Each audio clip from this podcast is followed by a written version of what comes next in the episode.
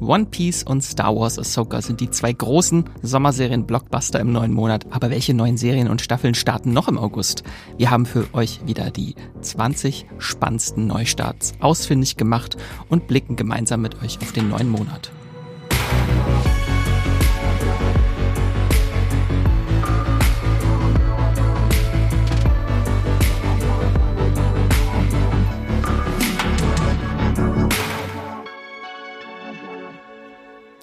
Hallo und herzlich willkommen zu einer neuen Folge vom Streamgestöber, eurem Moviepilot Podcast, in dem wir Woche für Woche über Serien und Filme aus dem Streaming-Kosmos sprechen. Und diese Woche steht wieder eine monatliche Serienvorschau an, in der wir euch äh, durch die viel zu vielen neuen Serien und Staffeln navigieren, die jeden Monat starten und euch immer die interessantesten Neustarts davon heraussuchen. Ich bin der Max-Redakteur beim Moviepilot und ich sitze hier nicht alleine, sondern habe mir gegenüber sitzend die Esther. Hallo Esther. Hallo Max. Bist du schon aufgeregt? Ganz aufgeregt. Der August hat gute, gutes Serienprogramm, würde ich sagen. Ja, eigentlich wollten wir diese Woche schon über The Witcher, über das große, über den großen Abschied von Henry Cavill sprechen. Äh, durften wir aber noch nicht. Kommt erst morgen. Ähm, genau, das werden wir dann wahrscheinlich nächste Woche tun. Könnt ihr euch schon drauf freuen. Ich habe mir schon zwei Experten eingeladen. Einer davon ist Max und der andere wird noch geheim gehalten. genau, deswegen ziehen wir die Serienvorschau zu. Sind ein bisschen früh diesmal dran. Es sind noch nicht alle Starts äh, verkündet äh, worden, wenn wir diese Folge aufnehmen. Deswegen äh, seht es uns nach, falls wir jetzt irgendein Highlight verpassen. Wie letzten Monat äh, die zweite Staffel von äh, The Sex Lives of College Girls, wo Amazon leider erst nach unserer Aufnahme bekannt gegeben hat, dass die neue Staffel kommt. Aber jetzt haben wir es nachgereicht. Ihr genau. wisst dann, ihr wisst, wenn ihr was verpasst habt, dann, dann werdet es nochmal erfahren dann. Später. Und wir sind sogar so früh dran, dass es sogar schon, dass es noch Juli-Serien gibt, über die wir noch nicht mal sprechen dürfen. genau, was euch in dieser Folge erwartet, wir stellen euch wieder 20 ausgewählte Serien und Staffeln vor, äh, die im August oder ab August in Deutschland zu streamen sind und äh, die unserer Meinung besonders spannend und sehenswert sind. Ähm, das Ganze gehen wir wieder spoilerfrei und chronologisch durch und ähm, vorher gibt's dann auch noch zwei Serientipps voran, äh, die uns im letzten Monat dann begeistert haben. Genau, und bevor wir jetzt loslegen, gibt es hier noch ein paar kurze Worte zu unserem Sponsor. Magenta TV ist unser Sponsoring-Partner. Das TV- und Streaming-Angebot der Telekom bündelt Fernsehen und Streaming auf einer Plattform. Magenta TV gibt's als App, zum Beispiel auf eurem Smart TV bei Apple TV, auf dem Fire TV Stick oder auch über die Premium TV Box Magenta TV One. Alles völlig unabhängig von eurem Internetanbieter. Magenta TV ist ein super praktischer Hub für Live-TV und Streamingdienste wie Netflix, Amazon Prime Video, Disney Plus, RTL Plus sowie die Magenta TV Megathek.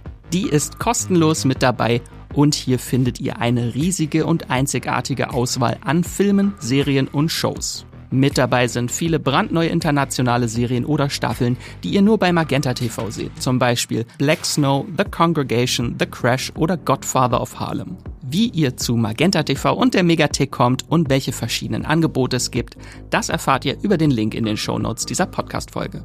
Und jetzt weiterhin viel Spaß im Streamgestöber. So, bevor wir gleich ganz tief in die großen Sommerblockbuster-Serien eintauchen, äh, blicken wir nochmal kurz auf den Juli zurück. Esther, gibt's da eine Serie, die dich besonders begeistert hat im Juli? Es gibt da so einen Serien-Doppelpack, was für mich gerade den Sommer eingeläutet hat. Also einmal die Rückkehr von Der Sommer, als ich schön wurde. Einfach so eine mhm. schöne Teenie-Jugendserie mit Liebe und Strand und äh, was man so braucht. Kommt jetzt wöchentlich bei Amazon, hat gerade erst äh, angefangen. Also vier Folgen sind da, ein paar kommen noch. Da kann man also noch gar nicht so viel zu sagen, außer wenn ihr es noch nicht kennt, schaut mal rein. Wenn ihr Coming-of-Age-Serien äh, mögt und ein bisschen Romantik und ein bisschen Sommer, viel gut, äh, schöne Sachen, dann, dann ist das was für euch. Und über das andere darf ich noch nicht so viel reden, weil wir jetzt noch Ende Ende Juli haben und äh, die Serie erst Ende Juli kommt. Äh, es ist Good Omens. Die zweite Staffel hat mir wirklich sehr gut gefallen. Kann ich vielleicht so viel schon verraten? Ist das erlaubt? ja. ähm, weil sie, äh, ich versuche das mal so allgemein wie möglich zu halten, weil sie etwas aufgreift, was ich in Staffel 1 mochte. Die Beziehung zwischen Engel und Dämon. Äh, das ist ja so der, der Punkt. Aber statt jetzt nochmal eine Apokalypse irgendwie äh, aufzurollen, konzentriert sich einfach auf diese Beziehung. Und das finde ich sehr schön in Staffel 2, dass da äh, dass da einfach das der Kern für mich ist. Also man muss nicht immer, wie man es ja von den Filmen kennt, größer, schneller, härter, weiter, sondern was kommt denn noch nach der Apokalypse? Genau, es ist jetzt eine emotionale Steigerung für mich drin gewesen und das fand ich sehr schön in Staffel 2. Da würde ich sogar sagen, Staffel 2 gefällt mir noch besser als Staffel 1 von Good Omens. Und jetzt hoffen wir auf Staffel 3 auf jeden Fall. Ja. und bei dir, Max? Ähm, es ist einfach so viel Gutes gestartet in der zweiten Julihälfte vor allem. Ähm, Foundation ist weitergegangen. Äh, der Prinz der Drachen geht weiter. Habe ich schon angefangen, die neue Staffel, ist ganz, ganz toll. Das Witcher-Finale, Good Omens, wie du schon gesagt hast, und äh, auch eine Serie, über die ich mich sehr gefreut habe, Futurama. Ähm, da habe ich nämlich schon sechs Folgen äh, vorab sehen dürfen. Ist die ist jetzt gut. auch endlich gestartet, die neue Staffel. Das große Revival, zehn Jahre nachdem sie gefühlt zum dritten Mal abgesetzt wurde, die Serie. Und kommt sie an das Original ran jetzt nach dieser Pause oder würdest du sagen, sie ist anders geworden? More of the same. Okay. Wieder ganz, ganz lustig. Ähm, auf jeden Fall macht sie jetzt halt auch ein bisschen den Meta-Humor, weil sie jetzt eine Streaming-Serie ist. Das, da geht's dann um der ersten, in der ersten Folge drum, die auch einen sehr passenden Titel hat, die heißt nämlich Bingen bis zum Tod. Story of my life. ähm, ganz witzig, diese Meta-Folge. Ähm, da geht's nämlich, wird äh, aufs Korn genommen, dass, äh, dass die Serie halt bei Hulu läuft. Und da gibt's dann einen Streaming-Dienst, der heißt Fulu. Äh, und Fry nimmt sich vor, so wie ich, alle existierenden Serien zu bingen und wird dafür sogar extra in einen Binge-Anzug gesteckt. Ähm, ja, sehr, sehr witzig. Was hat er da für Taktiken? Mehrere Bildschirme gleichzeitig oder? Nee, das ist einfach ein, ein wie eine VR-Brille, die ihm ins Gehirn reingedreht wird. Okay. Und dann hat er einen Anzug an, in dem dann äh, Nahrungszufuhr und alles reinkommt. Clockwork Orange äh, 3.0 wahrscheinlich dann. Genau, aber als äh, Futurama-Fan hatte ich sehr, sehr viel Spaß äh, bisher mit den ersten Folgen. Äh, sehr viel Witziges dabei. Neben dieser Meta-Folge zu Beginn gibt's unter anderem noch eine Zeitmaschinen-Folge, eine Folge mit Amazon-Kritik, was ich auch sehr interessant fand. Uh. Und es gibt eine Dune-Folge. Nein. Die in äh, Nibblers, äh, heißt der Nibbler? Niffler? Welcher ist, welcher ist jetzt welcher? Welcher ist der aus Fantastische Tierwesen? Das der ist, Niffler ist der aus Fantastische Tierwesen. Dann ist es hier der Nibbler. Ich verwechsel die beiden immer. Oh Gott, sorry. Hier ist der Nibbler und in seiner Katzentoilette spielt dann eine Dune-Folge. Okay, interessant. Ich nehme an, da kommen dann kleine Würmer drin vor. Genau. oh, Katzenwürmer. Okay, genug, genug angedeutet. Genau, und damit kommen wir jetzt aber zu den August-Serien. Mhm. Futurama läuft ja auch im August noch weiter. aber wir starten mit dem 1. August. Äh, dort äh, kommt etwas, ganz viel Seriennostalgie zu Disney Plus. Neu äh, zu Disney Plus, aber eine alte Serie. Genau. Ich, wir dürfen sie einfach nicht vergessen, dass jetzt Sabrina total verhext endlich zu streamen ist. Ich glaube sogar erstmals im Abo zu streamen. Ich habe sie vorher noch nie entdeckt. Von daher freue ich mich. Es gibt jetzt dann sieben Staffeln und 163 Episoden vollen Hexen-Content. Krass. Äh, genau, das ist die große Hexen-Sitcom aus den späten 90ern und frühen 2000ern. Falls ihr euch noch erinnert, mit Melissa Joan Hart, aka Clarissa auch. ähm, genau, und äh, worum es geht, es geht wieder um, es geht um Sabrina Spellman, äh, die jugendliche Halbhexe und ihre Tanten Hilda und Zelda sowie Salem Saberhagen mein Herz gehört diesem Kater. Ich denke, es gibt schon viele, die nur die Netflix-Serie kennen, Chilling Adventures of Sabrina. Genau, und hier kommt das Prequel dazu. die, diese Serie war zuerst da. Also wenn ihr dieses mochtet, äh, Hexen-Content, dann äh, springt doch mal rüber zu Disney Plus. Das gleiche nur mit weniger Horror ja. und mehr Humor. Äh, also ich habe die als Kind und Jugendliche geliebt, Sabrina. Ich fand ich, die ganz toll. Ich kann mich auch erinnern, dass ich häufig mal eine Folge geguckt habe bei meinen Großeltern äh, und kann mich vor allem erinnern an den Kater, diesen animatronischen Salem, ja. äh, nicht mal, also nicht animiert, sondern einfach, der lag immer auf dem Bett und dann hat sich der Kopf so mechanisch bewegt, wenn er geredet hat. Aber das, äh, ich mochte die auf jeden Fall auch, ja. Auch wenn ich sie immer mit ähm, äh, Mein Vater ist ein Außerirdischer verwechsel, was noch, noch so eine andere Teenie, äh, ich kann irgendwie Magie-Serie war aus den 90ern. Ja. Nee, auf jeden Fall, wenn ihr die Netflix-Version kennt, das hier ist nicht, äh, ist äh, ganz anders. Das hier ist eine klassische Sitcom mit ganz viel Humor, Alltagsmagie und äh, sprechenden Katern. Genau. Ähm, ich habe nochmal geguckt, das war mir gar nicht so bewusst. Ich habe immer eigentlich hauptsächlich diese Zeit von Sabrina an der Highschool äh, im Kopf und das sind tatsächlich nur die ersten vier Staffeln gewesen. Und danach, äh, ab Staffel 5 ging es dann auch mit College weiter und da hat sie gar nicht mehr bei ihren Tanten gewohnt. Okay, so der Buffy-Weg, alles klar, Weiterentwicklung. Ja. ja. Aber nach sieben Staffeln war Schluss. genau, das könnt ihr bei Disney Plus streamen und damit kommen wir jetzt, springen wir rüber zu Netflix. Ja, und am Net bei Netflix kommt am 3. August eine der schönsten Serien des letzten Jahres zurück, würde ich sagen. Und das sage ich nicht einfach so aus meiner eigenen Meinung nur, sondern auch, weil die Moviepilot Community damals der, der Serie und immer noch hat sie die eine 8,1 gegeben hat. Und damit war sie die bestbewertetste Serie äh, des Jahres 2022 von der Moviepilot Community. Zu Recht? Ja. äh, ich, ich löse mal auf. Es ist Heartstopper. Das kommt in Staffel 2 zurück zu Netflix. Es sind wieder acht Episoden, wieder halbstündig, viel zu kurz. Es war wahrscheinlich wieder viel zu schnell vorbei. Genau. Und das, äh, wer das noch gar nicht kennt, das ist nach den Comics von Alice Oseman entstanden. Äh, ich bin danach, ich habe die Comics angefangen davor zu lesen und dann danach alles gelesen und dann habe ich all ihre Bücher noch gelesen. Da gibt's ja auch ein paar. Äh, bin da schon in so ein Alice Oseman-Loch gefallen danach, weil ich dachte, oh, das ist alles so schön, was sie gemacht hat. Ähm, es ist eine Coming of Age und zugleich auch so viel gut Serie, würde ich schon sagen, mit äh, queerer Liebesgeschichte, äh, die sich äh, als britische Serie für mich sehr angenehm finde ich mal zur Abwechslung von diesen ganzen US-Hochglanzserien abhebt. Also die Liebesgeschichte, die da erzählt wird, ist dann so ganz bodenständig und man fühlt sich da irgendwie so real aufgehoben, als könnte das auch in der deutschen äh, Oberschule irgendwo stattfinden, ohne dass da jetzt groß äh, gestylte Cheerleader oder irgendwas rumlaufen. Ähm, und da ja sorgt schon ein simples Hi für Herzklopfen, äh, wenn die zwei Hauptfiguren sich begegnen, nicht Charlie und Nick. Und in der ersten Staffel hatten wir ihr äh, Näherkommen ähm, beobachten dürfen. Also wir haben den schwulen Charlie, der äh, geoutet wurde an seiner Highschool und da jetzt so ein bisschen ja diese Nische quasi bedienen muss, ob er nun will oder nicht. Und der verliebt sich in seinen Mitschüler Nick, dessen äh, Sexualität als Rugby-Spieler erstmal von allen als straight eingestuft wird und der dann selber auch noch ein bisschen entdecken muss, was er eigentlich ist, ähm, äh, wie er sich selbst definiert. Und dann haben wir natürlich noch den super tollen Freundeskreis äh, von Charlie. Da gehören dann Tau und Elle und noch ganz viele andere tolle Leute dazu die das alles noch ein bisschen äh, anreichern.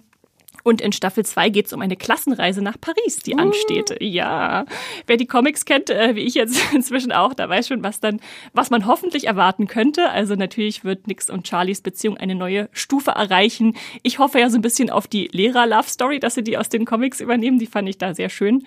Äh, ich habe auch schon Bilder aus der Staffel gesehen. Da hat man, also die sind dabei, die beiden. Okay, ja. sehr gut. Dann, äh, ich, da ja auch Alice Osman die Serie selbst inszeniert, würde ich natürlich auch einfach alles so machen, wie es vorher schon Und da das hab. eine der, äh, es gibt, glaube ich, keine Serie oder keinen Film, der so nah an der Comicvorlage ja, ist. Ja, bei ja. Der einfach, einfach auf den Bildschirm geschmissen und schon haben wir das. Das ist auch so schön, genau. Ähm, außerdem hoffe ich natürlich auf mehr Olivia Colman-Content. Äh, mhm. Sie war ja die Mutter von, von äh, äh Nick als Überraschungsgast in Staffel 1 äh, und äh, ist jetzt natürlich alles klar, wissen alle Bescheid. Ähm, und ich hoffe auch so ein bisschen, äh, da war jetzt im Vorfeld ein bisschen gemunkelt worden, dass wir die Figur Isaac besser kennenlernen. Äh, über die wissen wir nämlich noch nicht so viel, auch in den Comics noch nicht so viel. Ob da vielleicht ein bisschen asexuelle Repräsentation jetzt auch reinkommt. Mal schauen. Äh, genau, und generell natürlich, wie man schon äh, hört, es geht ganz viel natürlich auch um Repräsentation in der Serie. Das ganze Spektrum von LGBTQIA äh, wird abgedeckt, äh, was man so an der Schule haben kann. Das ist äh, schön. Und ja, ich freue mich sehr auf die zweite Staffel. Ich gucke gerade nochmal die erste und zwinge mich immer dazu, nur eine Folge pro Tag zu gucken, damit es nicht schon wieder vorbei ist, an einem Tag durchgesuchtet. Ähm, habe aber zugleich ein bisschen Angst, weil ich jetzt die Comics gelesen habe, dass dieses Feelgood, was in der ersten Staffel ja so ganz präsent war, jetzt auch so ein bisschen Man sich weiß, ernsteren Themen äh, stellen muss, ja, so geistige Erkrankungen und sowas. Äh, da hat sie auch nicht zurückgeschreckt in ihren Comics. Also da wird uns jetzt sicherlich auch ein bisschen komplizierteres erwarten, sage ich mal. Genau. Aber das sind, äh, wie gesagt, wieder acht Folgen, die auf einmal kommen ähm, am 3. August und Staffel 3 ist auch schon bestellt. Also alles gut. Aber erst nach dem Streik. Ja, gut, aber also, solange man weiß, es kommt irgendwann, ist ja schon mal beruhigend. Ja. Nicht, dass man jetzt warten muss, ob die, ob die Staffel 3 Bestellung durchgeht oder nicht. Das wird dann wahrscheinlich auch der Abschluss sein. Bestimmt. Weil jetzt die zweite Staffel, Buch 3 und 4 ja, adaptiert ja. und 5 und 6 sind dann die letzten. Und Netflix mag ja die Drei-Staffel-Struktur. Genau. Weil danach guckt ja keiner mehr, dann kauft keiner mehr ein Abo. Genau, genau. Dann hast du noch eine Serie mitgebracht, ja, die du mir gepitcht, ganz toll gepitcht hast mit einem Orgasmus-Multiversum. genau, wir ja vorher immer, was für Serien wir so mit reinnehmen wollen und gucken uns äh, an, was für Starts kommen. Und am 4. August kommt zu Paramount Plus die Serie namens Slip. Äh, mir, mir fällt jetzt erst gerade auf, was das für eine äh, Doppeldeutigkeit hat. Ähm, also es geht, es ist eine amerikanisch-kanadische Comedy-Fantasy-Serie von und mit Zoe Lister Jones, mhm. eine äh, ja, Schöpferin, aber auch, auch Darstellerin, die ihr vielleicht kennt, wenn ihr zuletzt äh, Bo is Afraid gesehen habt oder äh, in A Good Person war sie auch dabei, äh, Life in Pieces oder sie hat das Hexenclub Remake gemacht, was ich viel besser fand als viele, viele manche andere. genau, und die hat jetzt diese Serie für den Roku-Channel äh, erschaffen.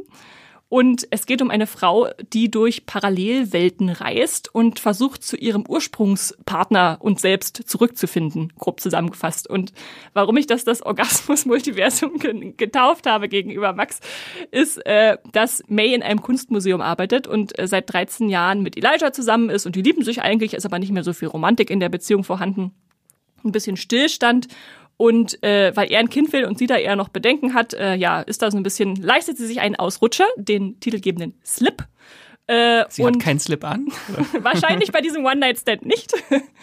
und äh, dann kommt es, wie es kommen muss, ja, äh, sie, sie hat halt diesen, diese Affäre mit Eric, nennt er sich, und am nächsten Tag wacht sie auf und stellt panisch fest, hm, sie ist mit Eric verheiratet und äh, führt da eine Beziehung offenbar seit Jahren. Was ist da eigentlich passiert? Äh, Elijah wurde völlig aus ihrem Leben getilgt und äh, ja, so findet sie heraus, dass äh, sie Dimensionen wechselt und dass das immer passiert, wenn sie einen Orgasmus hat.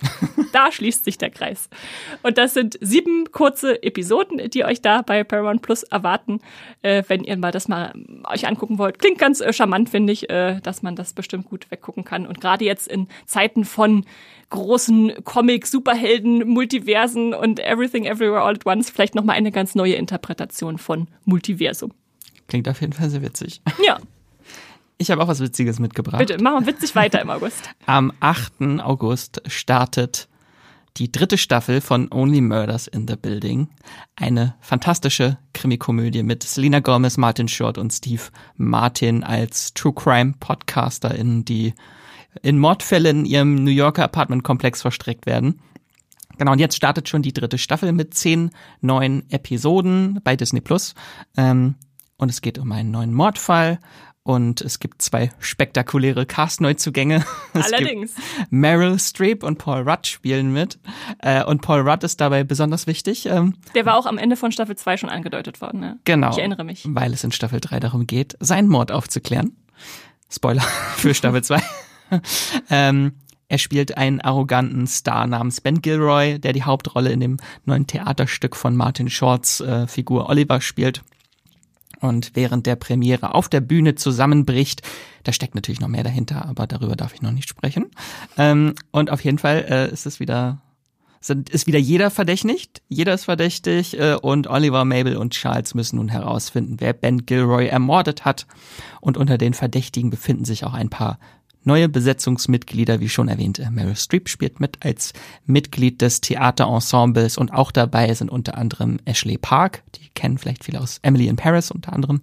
Ähm, für Esther vielleicht äh, ganz interessant, Jackson äh, aus äh, Grey's Anatomy spielt mit, Jesse Williams. Ah ja, okay. Das macht er jetzt. Also, Dr. Avery ist jetzt ist. ist jetzt Mordverdächtiger, genau. Äh, dann spielt noch Wesley Taylor mit neu. Ähm, den kennt man aus der Musical-Serie Smash. Passt ganz gut vielleicht zusammen. Äh, und Noma Dumezweni spielt auch mit in der neuen ah. Staffel aus The Watcher, The Undoing oder Hermine Granger aus dem Harry Potter Theaterstück. Ja. Das Original. ähm, genau. Only Murders in the Building. Freust du dich schon, Esther? Ja, ich freue mich darauf. Das ist immer so eine schöne, ach, jetzt kommt wieder Only Murders zurück. Äh, das kann man doch gut weggucken. Serie. Und jetzt kommen wir zum 8.8. Jetzt aber gut genug mit viel gut. Äh. ist nicht so viel gut, oder? Äh, stattdessen bringen wir euch eine Serie mit dem Namen Zombieverse mit. Das ist keine Multiversumsserie. Keine Multiversumsserie, obwohl es sich erstmal so anhört. Bei Netflix am 8.8. startet die und ich ich weiß gar nicht, ob sie auf einmal kommt. Das war nicht viel rauszufinden gewesen. Man weiß zum Beispiel auch noch nicht, wie viele Episoden sie hat. Das ist alles noch so hasch, hasch, mal gucken, was da alles kommt. Und das hat den Grund, äh, wir haben es nicht hier mit nur einer Zombie-Serie noch zu tun. Nein, nein, es ist was ganz anderes. Es ist eine Reality-Serie, die als Game Show äh, funktionieren soll bei Netflix und Netflix schickt da viele südkoreanische Prominente, die ich wahrscheinlich alle nicht kenne, in die Apokalypse äh, mit Untoten. Das ist, das ist die Prämisse. Also ein großes Lab-Festival. Ja, wahrscheinlich schon, genau. Also beziehungsweise müssen sich ja nicht viel verkleiden, weil meistens ist es ja in Zombie-Serien, dass da normale Leute rumlaufen und nur die Zombies sehen dann etwas, äh, fallen dann etwas aus dem Rahmen. Und äh, deren Aufgabe, also die Aufgabe der TeilnehmerInnen, ist dann, dass sie zum Beispiel Wasser finden müssen oder Essen auftreiben oder irgendeinen Zu Zufluchtsort in Seoul suchen, wo sie vor den Zombies sicher sind. Also im Prinzip ja äh, Tra Training für den, äh, für den Ernstfall. Äh, was machen wir, wenn die Zombie-Apokalypse wirklich kommt? Äh, Im Teaser-Trailer, der schon erschienen ist, sieht man sie dann klettern und weglaufen und kämpfen und ist natürlich dann so als eine Art Wettkampf aufgebaut. Also äh, wer scheidet aus? Äh, auf diesem großen Gelände gibt's dann irgendwie Ebenen und Rutschen und Karussells und durch den Supermarkt müssen sie sich irgendwie kämpfen. Wahrscheinlich, ich nehme mal an, da muss man ein bestimmtes Lebensmittel oder sowas rausholen. Es ist alles, wie gesagt, noch sehr, sehr schwammig, aber es sieht irgendwie bunt und lustig aus und deswegen haben wir es euch mal mitgebracht. Ich möchte nur wissen, wie nah die Zombies an sie rankommen. Genau, Wie genau. weit und, gehen die Zombies? und ob sie da wirklich beißen müssen oder ob was dann, ob dann schon irgendwie anfassen sozusagen der ein Ausscheiden bedeutet. Also äh, da hat sich auf jeden Fall Netflix was überlegt und für mich hört sich das so ein bisschen an wie ein Testlauf für Squid Game The Challenge. Wo Das sie kommt ja auch noch dieses Jahr. Genau, wo sie ja auch äh, eine Show zu einer Erfolgsserie dazu gemacht haben. Also klar hatten sie jetzt da keine Vor Vorbildserie, aber es gibt ja genug Zombie-Serien, wo man das ableiten kann von. Genau, vielleicht ist das eine Marktlücke, wir werden es sehen. Vielleicht haben wir demnächst ganz viele Serien-Shows, die sich dann dann noch so parasitär äh, anheften an ihre Vorbilder. Ähm, aber so selbst aktiv werden, das klingt ganz witzig. Ich werde auf jeden Fall mal reinschauen und gucken, was das ist. The Walking Dead trifft Dschungelcamp. Ja, gen genau so, genau so. Am 8. August könnt ihr das tun bei Netflix mit Zombieverse. Sehr schön. Freue ich mich drauf. Ähm, am 9.8. kommt eine Serie zu Apple TV Plus, äh, die heißt Strange Planet. Ein fremder Planet. Es ist eine animierte Sci-Fi-Comedy-Serie, die auf dem gleichnamigen Webcomic-Strip von Nathan Pyle basiert. Ähm, den hat er zuerst auf Instagram mit großem Erfolg veröffentlicht und später gab es dann seine Alien-Geschichten auch in Buchform. In Deutschland äh, kennt man das unter Strange Planet, das eigenartige Verhalten der Bewohner eines nicht ganz so fremden Planeten. Und diese Serie hat Nathan Pyle nun gemeinsam mit Dan Harmon entwickelt, dem äh, Rick and Morty Co-Schöpfer und Community-Schöpfer. Ähm, insgesamt zehn Folgen sind das. Und äh, Strange Planet sind im Prinzip unterschiedliche und oft sehr witzige Alltagsgeschichten über kleine Blauwesen mit großen Augen, äh, die kein spezifisches Geschlecht und keinen Namen haben äh, und sich dadurch auszeichnen, dass sich ihr Wortschatz aus sehr äh, pragmatischen und äh, technischen Beschreibungen verschiedener Dinge zusammensetzt. Zum Beispiel nennen sie ihre Zähne Mundsteine äh, oder ein Teppich ist eine Bodenbedeckung oder ein Kissen ist ein Komfortquadrat. Ähm, Also der Sprachhumor steht hier sehr im Vordergrund. Und da ich noch nicht über die Serie sprechen darf, versuche ich sie einfach mal auf kreative Weise mal indirekt Mit, schmackhaft mit zu dieser machen. Sprache? Genau, und Bitte. habe ein Quiz vorbereitet oh. für Esther. Oh, Quizze mache ich ja besonders gern. Ich nenne dann ein paar Begriffe aus der Welt von Strange Planet und du darfst erraten, was die kleinen Außerirdischen damit meinen. Äh, Ich kenne zwar nur die englischen Begriffe, aber ich versuche sie auch nochmal auf Deutsch zu übersetzen und hoffe, dass sie auch ungefähr dann so in der Übersetzung dann richtig sind. Ich gebe mein Bestes. Wir fangen einfach mal einfach an Mhm. mit dem Flavor Muscle, dem Geschmacksmuskel. Zunge. Okay, okay. Das ist einfach. Dann gibt es noch Life Giver, Lebensspender. Mutter? Genau, sie haben nur kein Geschlecht, Ach so, deswegen also, also die Eltern. Elternteil, okay. Sehr, sehr gut. Sind es auch zwei oder ist es nur eins? es gibt auch zwei, ja. Okay, okay. Ähm, Vibrating Creature, eine vibrierende Kreatur. Katze? Richtig. Ah. äh, jetzt auch eins meiner Lieblingswörter, äh, Mild Poison, harmloses Gift. Mild Poison. Also Alkohol oder Ja. so? Ah, okay, okay. Gibt auch härtere Sachen, aber gut. Vielleicht haben die das da oben nicht so. Hard Poison. Mild Poison. Es gibt auch Jitter Liquid. Das ist der, der, die Zitterflüssigkeit. Zitter? Ist es n- noch ein anderes Wort für Alkohol? Nee. nee, Noch was? es ist Kaffee. Ach so, ja klar. Na, die andere Droge. Jetzt kommt aber mein Lieblingswort. Tiny Trash. Kleiner Müll. Kleiner Müll. Hm, vielleicht das, was hinten rauskommt, wenn man auf die Toilette geht? Nein. Ganz weit weg. Soll ich es auflösen? ja, bitte. Es ist Konfetti. Oh, ja, ja, das ist aber eine sehr gute Beschreibung tatsächlich. Und auch noch ein, ein zum Abschluss ein sehr schönes äh, Gelatinous Predator, ein gallertartiges Raubtier. Wackelpudding? Wir hatten doch gerade den, den, den äh, Gelatine-Kubus äh, in Dungeons and Dragons und äh, Onward und so. Gummibär. Okay, okay, ja. Ja, klingt, klingt auf jeden Fall sehr süß. Ich, ich werde es mir, ich werd's mir angucken, auf jeden Fall. Genau, wenn ihr so auf solchen Humor steht, das ist vielleicht für das für euch. Und natürlich für alle Rick and Morty Fans dann auch, wenn sie Dan Harmon Fans sind. Seine neue Serie, die aber natürlich nicht so da wird nicht so viel gerübst, glaube ich, wie danke, Rick and danke. Morty. Ich, das, da bin ich tatsächlich nicht reingekommen, aber das klang jetzt irgendwie so süßer und putziger, was die da gemacht haben. Und dann kommen wir zur nächsten Serie und da haben wir eine Sprachnachricht von Matthias und die spiele ich jetzt ab. Hi, hier ist der Matthias und ich habe euch die Serie High School Musical, das Musical, die Serie mitgebracht, denn die geht im August in ihre vierte und letzte Staffel bei Disney Plus. Vielleicht erstmal für alle, die nicht wissen, um was es sich bei High School Musical, das Musical, die Serie handelt. Äh, wie es unschwer zu erraten ist, steht das in Bezug zu den High School Musical Filmen, die in den 2000ern beim Disney Channel ausgestrahlt wurden mit Vanessa Hutchins und Zac Efron. Und das ist eine der ersten großen Serien, die Disney Plus als Original in Produktion gegeben hat. Und jetzt vier Staffeln später sind wir an dem Punkt angekommen, wo sich dieses tolle, sehr humorvolle und auch sehr metahaftige äh, Format verabschiedet. Ähm, zum Konzept, es handelt sich nicht direkt um ein Reboot, es handelt sich vielleicht um eine Fortsetzung, aber es ist vor allem in erster Linie eine Mockumentary, also eine fiktive Dokumentation, die äh, sich mit den Schülerinnen beschäftigt, die an die Schule gehen, wo im Universum dieser Serie die High School Musical Filme gedreht wurden. Also es ist ein bisschen kompliziert, daher gibt sich auch der Titel High School Musical, das Musical, die Serie, denn die Schülerinnen innerhalb dieser Serie führen ein Musical auf und das heißt High School Musical. Das ist der Plot der ersten Staffel. In der zweiten Staffel nimmt sich die Theater AG ein anderes bekanntes Disney-Property, äh, ein anderes bekanntes Disney-Musical vor, nämlich Die Schön und das Biest. Und zuletzt in der dritten Staffel haben wir dabei zugeschaut, wie die Schülerinnen Frozen auf die Beine gestellt haben, die Eiskönigin. Also ihr seht schon, diese High School Musical Serie ist sehr tief äh, verbunden mit der ganzen Disney-Mythologie, hat sehr viele Referenzen zu äh, bestehenden Disney-Geschichten und jetzt für die vierte Staffel haben sie sich nochmal einen extra Twist ausgesucht. Da soll nämlich High School Musical 3, der Film als Musical an der High School Musical High School neu aufgeführt werden. Doch in dem Moment, wo die Proben beginnen, kommt der große Twist. Disney, der Konzern, entscheidet sich dazu, an der Original High School Musical High School High School Musical 4 The Reunion zu drehen, nämlich wieder mit den echten äh, Darstellenden, aber wir wissen natürlich noch nicht, ob Zac Efron oder Vanessa Hutchins tatsächlich in dieser Staffel mit dabei sind. Es ist natürlich sehr verdächtig, dass beide Stars letztes Jahr im Sommer an dem Originaldrehort gesichtet wurden. Das heißt, seitdem gibt es Spekulation, dass uns in dieser vierten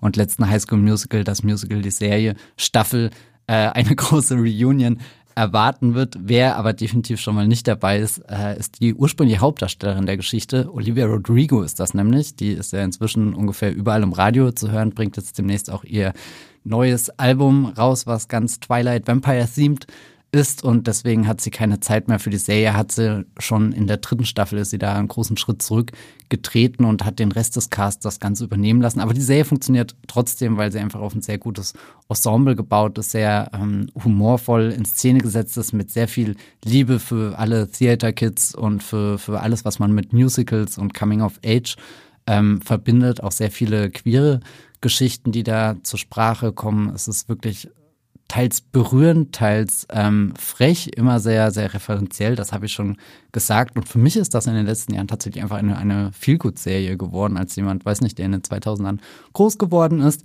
Da war High School Musical natürlich ein großes Ding und dann habe ich eher so aus halbem Spaß und aus halber Neugier in die Serie reingeschaut und dann festgestellt, dass das eigentlich doch was ganz Schönes ist, was dabei herumgekommen ist. Und jetzt bin ich fast ein bisschen traurig, dass dass, dass diese Ära schon wieder vorbei ist und hoffe natürlich, dass wir zum Finale nochmal eine, eine große, ein, ein High School Musical No Way Home bekommen, wo alle High School Musical Generationen aufeinandertreffen. Also wenn, wenn Zac Efron, Vanessa Hutchins, vielleicht auch Ashley Tisdale nochmal da zusammenkommen und äh, natürlich auch den Star der ersten High School Musical, das Musical, die Serie Stunde. äh, Olivia Rodrigo, wenn sie da wieder mitmacht. Das wäre natürlich äh, fantastisch für alle, die wissen wollen, ob noch weitere Originalstars dabei sind. Tatsächlich insgesamt sechs Leute kehren aus dem Originalcast zurück, die bestätigt sind. Mit dabei ist auch Lucas Grabeel, der im Original den Bruder von Chappelle gespielt hat. Der ist auch in einer der früheren Staffeln schon mal für ein Cameo zurückgekehrt.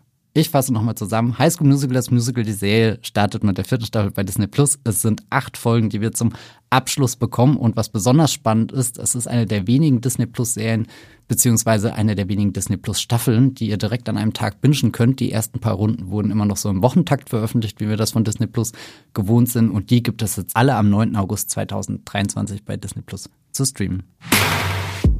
Ja, danke Matthias für das äh, High School Musical, The Musical, die Serie, das Finale. Oh Gott. Ich bin wirklich sehr beeindruckt, wie Matthias das so völlig flüssig diesen ultralangen Serientitel aussprechen kann. Äh, schön. High School Musical, das Musical, die Serie. Ja. Das Finale. Am äh, 9. August bei Disney Plus. Sehr schön. Und damit übergebe ich an, An, dich, an, mich, Esther. an mich und meine Painkiller. Genau, am 10. August. Am 10. August startet die Serie Painkiller bei Netflix, also äh, ja, Schmerzmittel eigentlich würde man im Deutschen sagen, aber wir lassen es natürlich beim Englischen bei Netflix.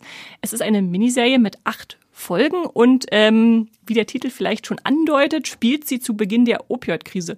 Äh, und Netflix beschreibt sie als fiktionale Erzählung zu realen Ereignissen. Also wir haben ja dieses große, äh, wie, wie, beschreibt man das? Die große Krise einfach, die in den USA war, als äh, die Droge Opioidkrise. Genau, genau, Oxycodon rauskam und äh, Purdue Pharma sich da so richtig drin verstrickt hat, äh, dass da tausende Menschen starben.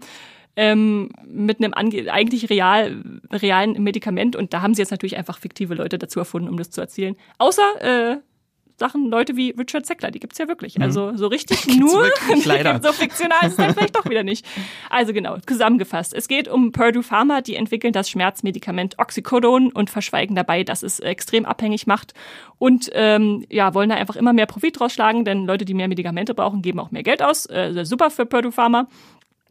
Und ja, jetzt spüren wir da den Drogensüchtigen und äh, allen anderen hinterher, die da noch so rumlaufen. Also wir haben da unterschiedliche Perspektiven, wie die Pharmaunternehmer und ihre Verkäufer, aber auch die Wahrheitssuchenden, die da versuchen, dahinter zu steigen, was passiert und Privatpersonen, die einfach davon betroffen sind. und Die einfach Rückenschmerzen haben und dann abhängig werden. Genau, genau. Und wenn euch das jetzt bekannt vorkommt, dann Ja. liegt das vielleicht daran, dass ihr letztes Jahr die Disney Plus Serie, beziehungsweise eigentlich so von Hulu, Dopesick gesehen habt, äh, die sehr gut war.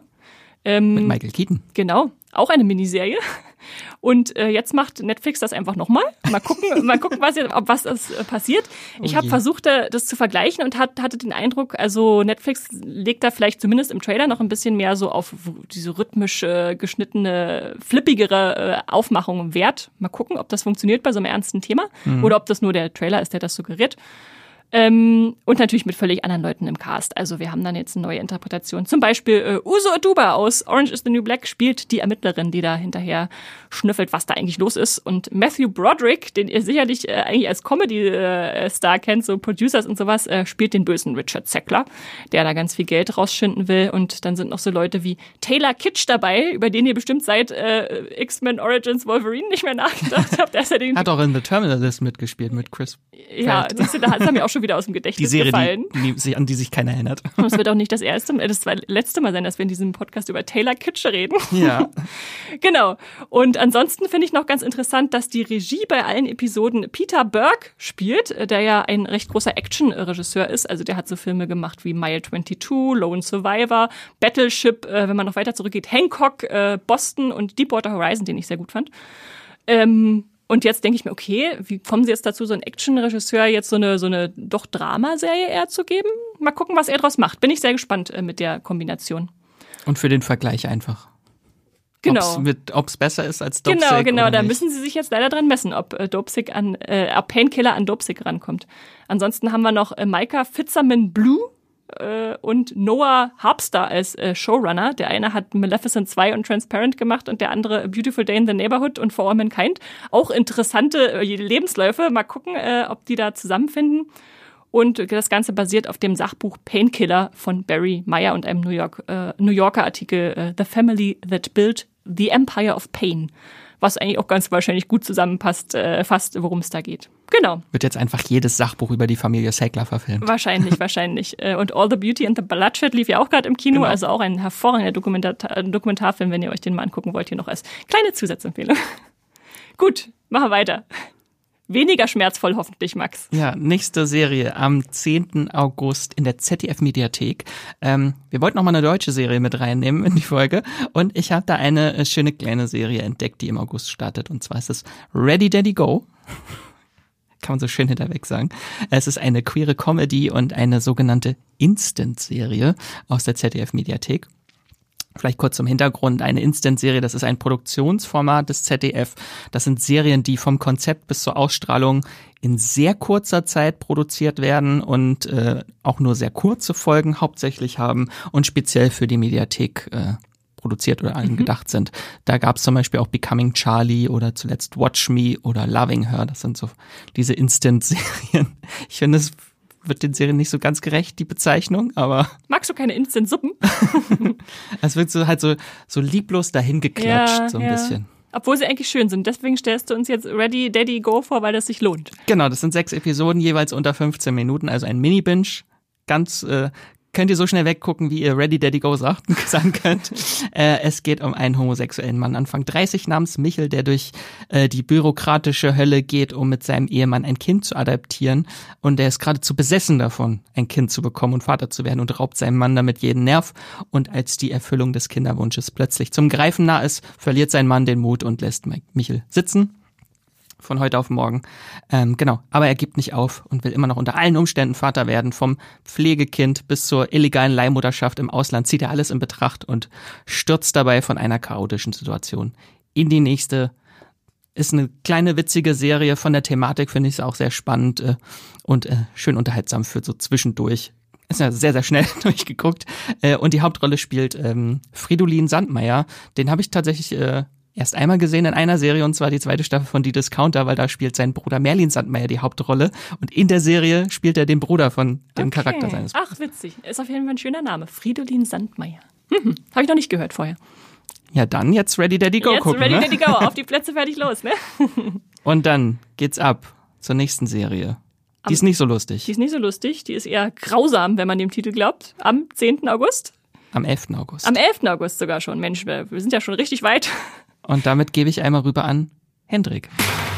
Hallo, ich äh, freue mich im August vor allem auf Cruel Summer Staffel 2. Das war im Jahr 2021 meine größte Thriller-Obsession. Ähm, man merkt schon genau, das ist jetzt also schon fast zwei Jahre her, dass die erste Staffel gekommen ist. Mussten ziemlich lange warten auf die neue Staffel. Ähm, und es hat sich auch ziemlich viel verändert. Es wird ähm, eine Anthologieserie, das heißt, es passiert dann in Staffel 2 eine ganz andere Geschichte. Also die Geschichte wird nicht fortgesetzt. Ähm, in der ersten Staffel ging es noch darum, dass äh, die Highschool Queen äh, irgendwann in den 90ern ähm, verschwunden ist und dann hat eine andere ähm, Schülerin mehr oder weniger deren Leben übernommen. Und dann kommen noch ganz viele andere düstere Twists dazu und es wird alles extrem chaotisch und düster und wahnsinnig unterhaltsam. Wie gesagt, in Staffel 2 dann eine ganz andere Geschichte. Es geht um äh, eine Freundesgruppe in einem idyllischen Hafenstädtchen, Zitat äh, Amazon. Ähm, spielt alles im pazifischen Nordwesten, äh, geht um eine Dreiecksbeziehung. Es wird wieder über verschiedene, ähm, drei verschiedene Zeitebenen erzählt. Was genau da passiert, weiß ich noch nicht. Es ist alles sehr vage in den, in den Inhaltsangaben bislang. Aber ich bin sowieso dabei. Ähm, auch wenn die äh, Showrunnerin äh, äh, ausgewechselt wurde, ich weiß nicht ganz genau, wie sich das auf den Stil der Serie auswirken wird. Die erste Staffel hat wirklich eine richtige Sogwirkung entwickelt. Das war wirklich so eine Mischung aus Gone Girl, dem äh, David Fincher Thriller mit Ben Affleck äh, und ein bisschen Tote Mädchen lügen nicht noch, noch dabei, also viel äh, klassischer Teenie-Stoff. Ähm, genau, also am 11. August startet Staffel 2. Es werden wieder zehn Folgen sein wahrscheinlich alles auf einmal. Ähm, ich meine, bei Staffel 1 war das so, genau habe ich es nicht mehr im Kopf.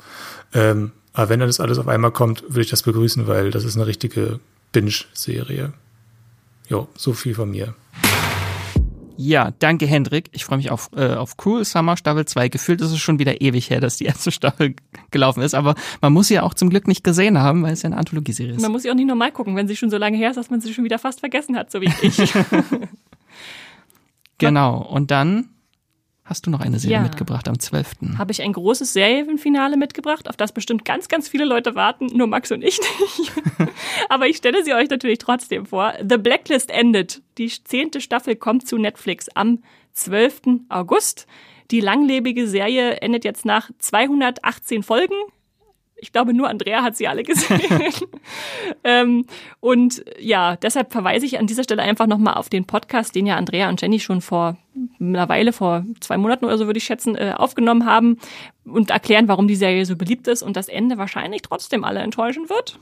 Mal gucken, ihr dürft das dann selbst entscheiden als große Blacklist-Gucker. Mittlerweile hat Jenny das ja gesehen, das Finale. Ja, ich, ja. Wir beide wissen schon.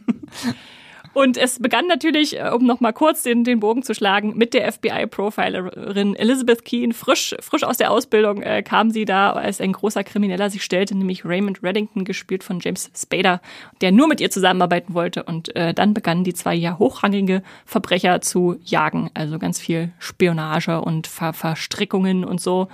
Ähm, und bisher konnte man zwar schon den Staffelpass kaufen, um diese Serie zu Ende zu gucken. Also die richtigen Hardcore-Fans haben gesagt, äh, wir wollen das jetzt schon mit zum parallel zur US-Ausstrahlung sehen.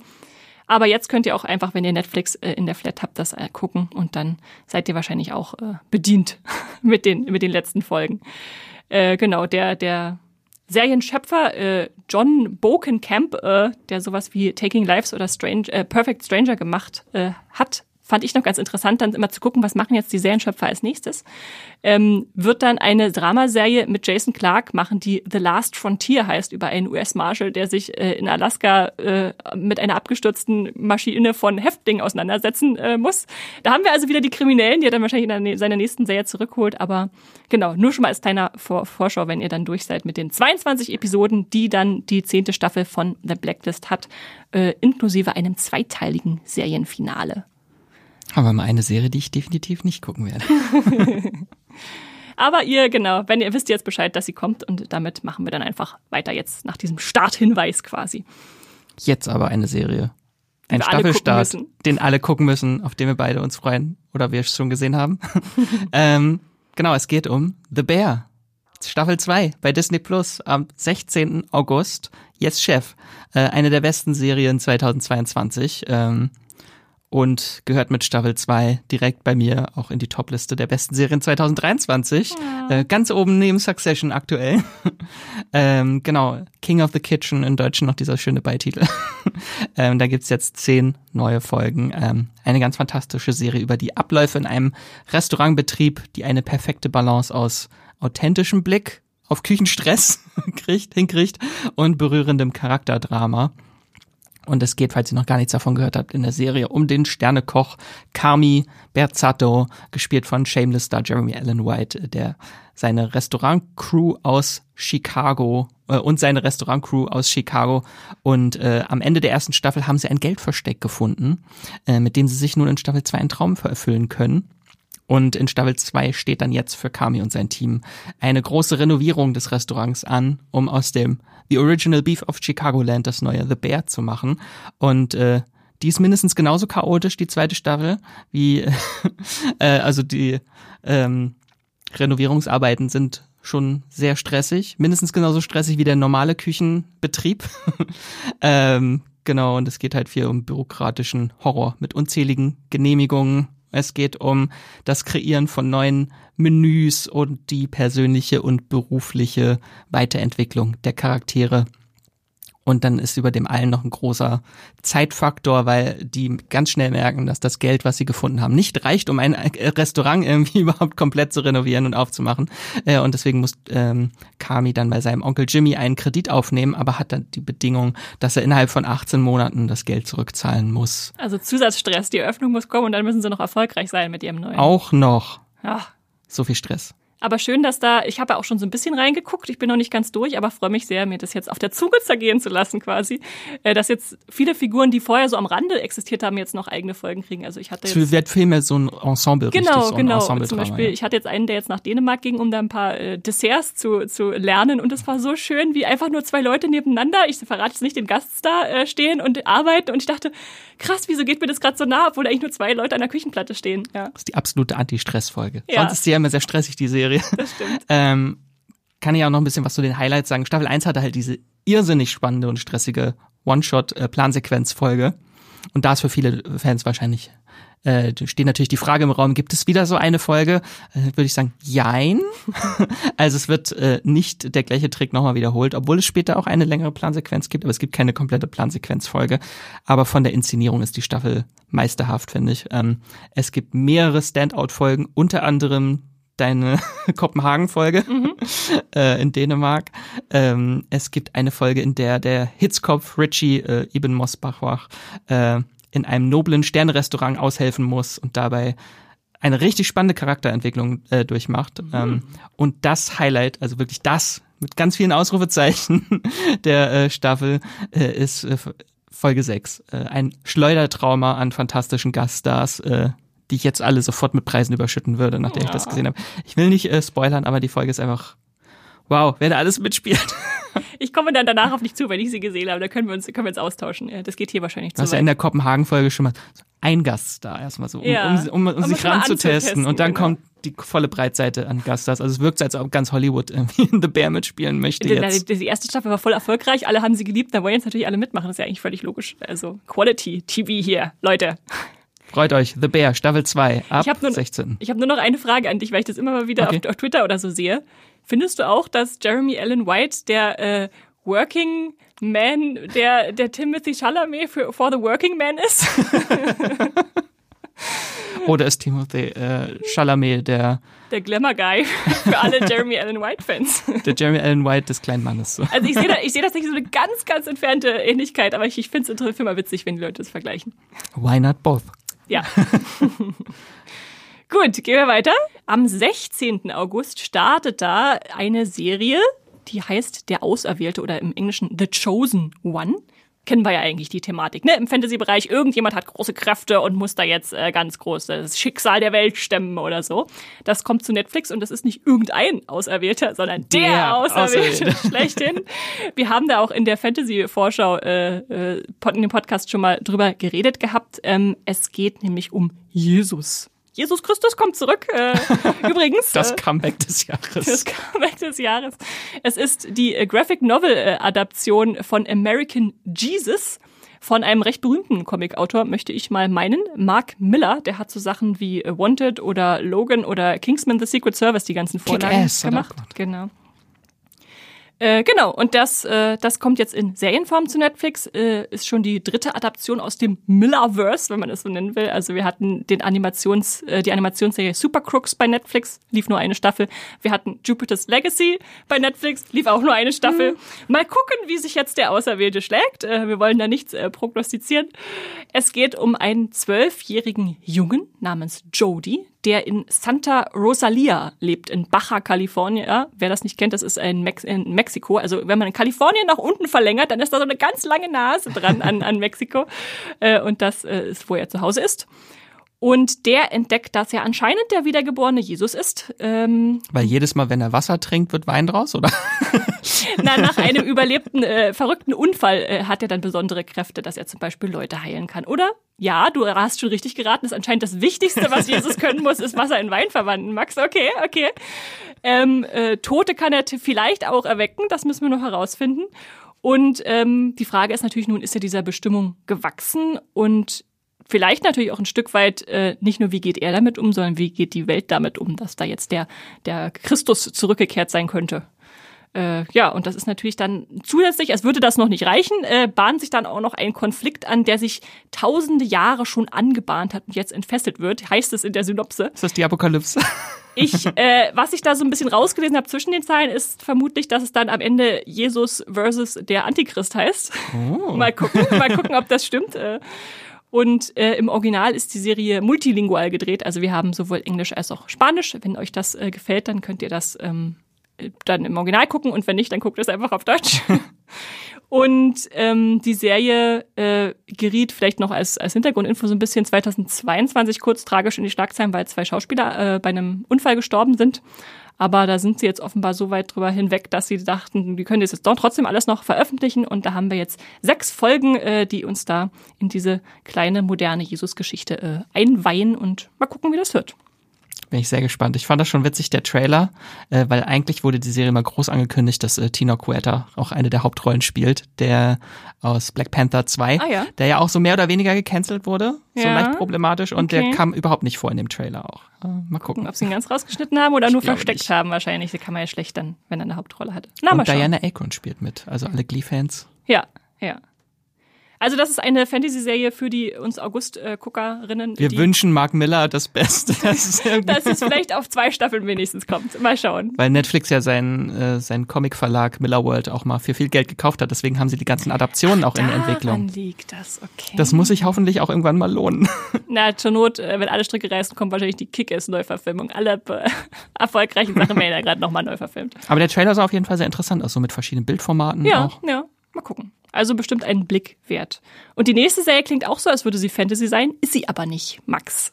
Es geht nicht um einen Wolf, es geht um Wolf bei Magenta TV am 18. August und das ist eine britische Crime-Thriller-Serie mit sechs Episoden.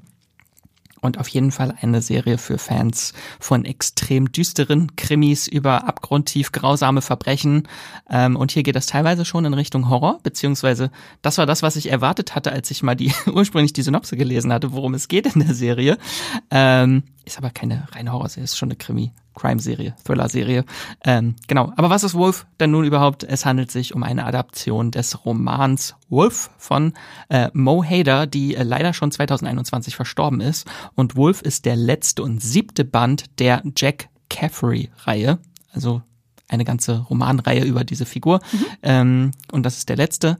Und äh, zur Besetzung vielleicht noch vorweg, die Hauptrolle spielt Ukweli Roach. Den kannte ich jetzt vorher auch überhaupt nicht. Aber jetzt kenne ich ihn. Aber am prominentesten äh, in der Serie sind äh, wahrscheinlich äh, Sasha äh, Dawan, der spielt in The Great, hat er mitgespielt. In Doctor Who hat er den Master gespielt in den neueren Staffeln. Und äh, Iron Rian spielt mit. Den kenne ich auch. Den kennst du aber. Den kennen, glaube ich, alle Game of Ramsay Thrones Bolton. äh, Macher, äh, Gucker, genau, weil es einfach so, der hat so eine unvergessliche Rolle. Und jetzt finde ich jetzt mal spannend. Er spielt ja jetzt wahrscheinlich schon einen guten, oder? Nee, das ist ein Psychodo. Oh, okay.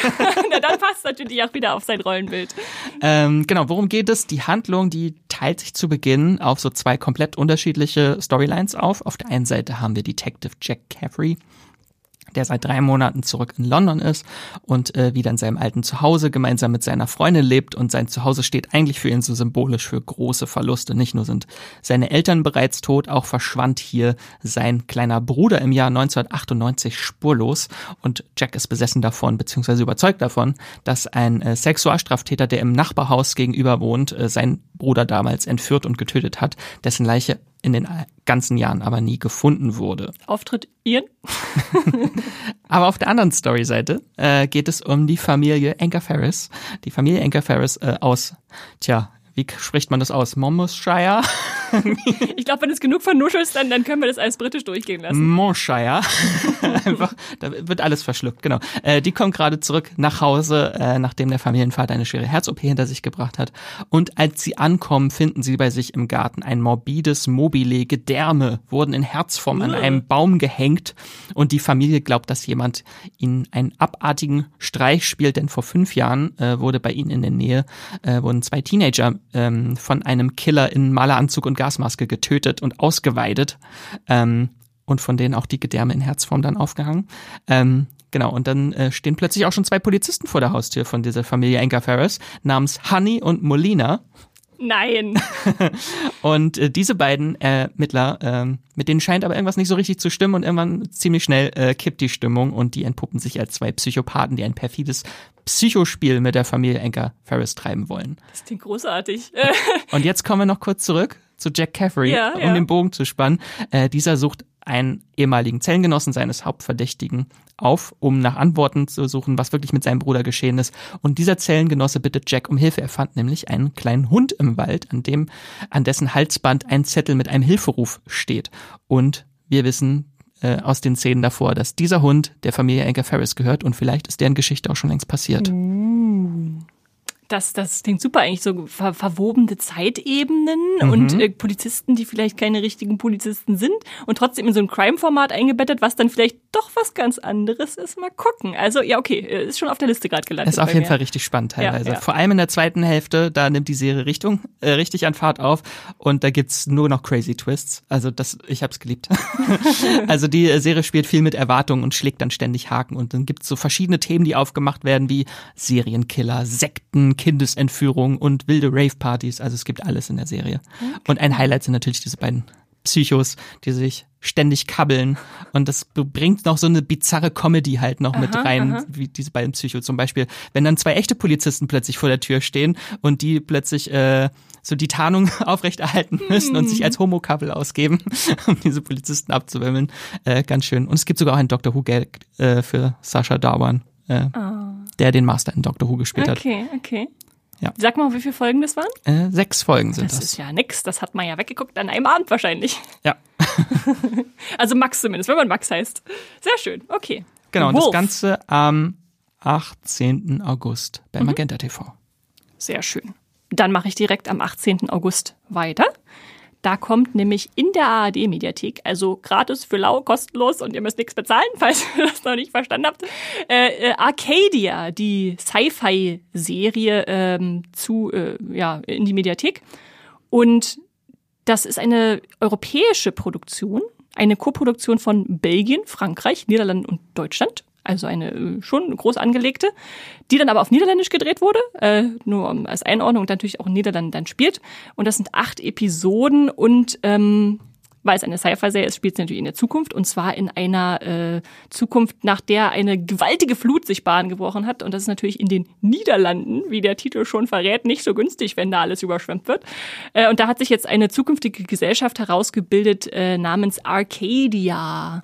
Und da das sieht auf den ersten Blick alles recht utopisch aus, äh, dass äh, alle geschützt und sicher sind, aber wie das immer so ist bei Sci-Fi-Serien, ist das dann vielleicht am Ende doch nicht so. Da gibt es dann Menschen, die haben implantierte Chips und die äh, ja, werden dann auf Verbrechen hin überwacht, damit sowas gar nicht erst möglich wird. Und äh, in dieser Welt gibt es sogenannte Citizen Scores, also ein Bewertungssystem für Bürger. Ähm, man hat mich so ein bisschen erinnert an, an die eine Black Mirror. Das ist immer, wenn Folge. irgendwas Sci-Fi-mäßig ist, das erinnert mich an die eine Black genau, Mirror. Genau, genau. Dieses äh, mit, von, mit Bryce Dallas Howard. Äh, genau. no, Nosedive hieß die, glaube ich, in Staffel 3. Wo sie alle ihre Punkte Folge. verliert. Genau, ja. genau.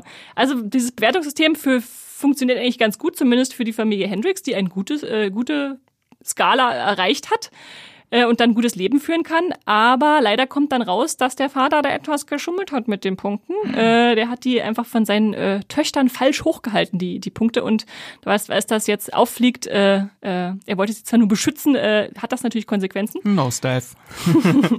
der Vater wird aus der Stadt geschmissen, also in die Außenwelt deportiert und die restliche Familie verliert natürlich ihre ganzen Privilegien.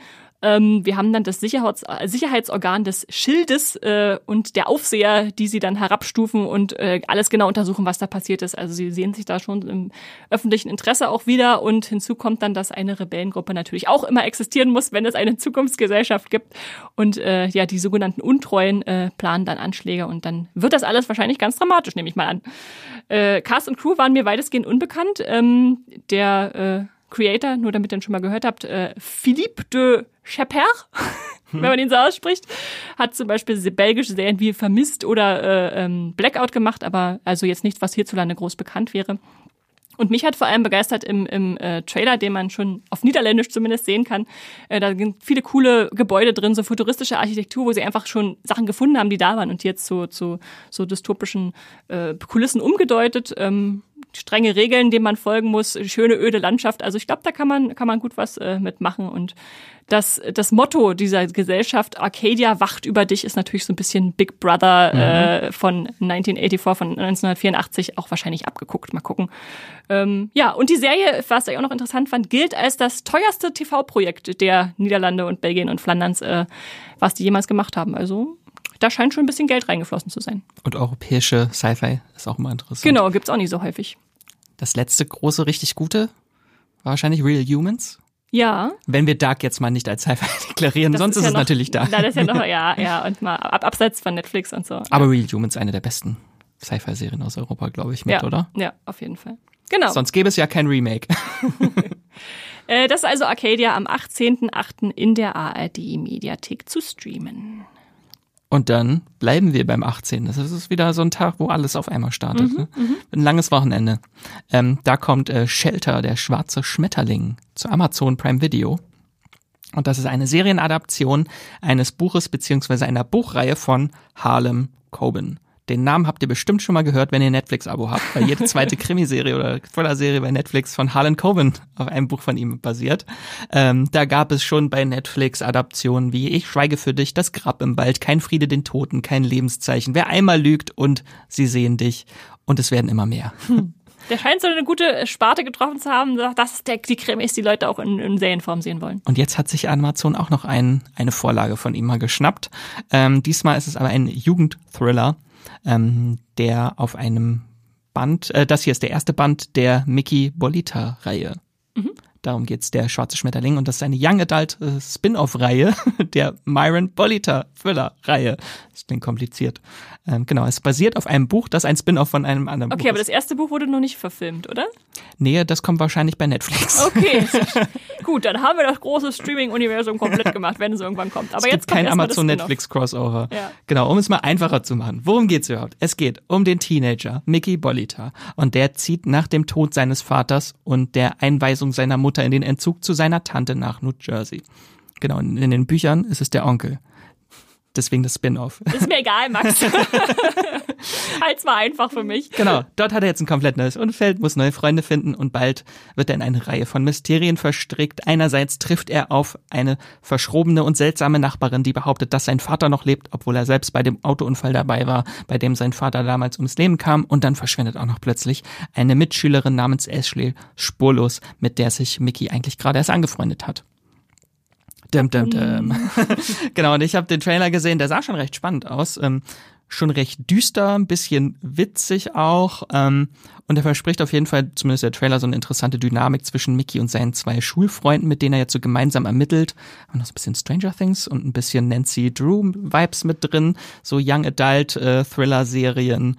Ähm, Cruel Summer hat mich das auch ein bisschen mhm. Also so die gleiche Kerbe oder One of Us is Lying oder Veronica Mars. Ich denke mal, das geht so in die Richtung. Ähm, genau, und Mickey, der Hauptcharakter, wird gespielt von Jaden Michael. Ähm, der hatte die Hauptrolle in der Netflix-Serie Colin in Black and White, falls die jemand gesehen hat. Oder hat auch in Wonderstruck mitgespielt, dem Spielfilm. Mhm.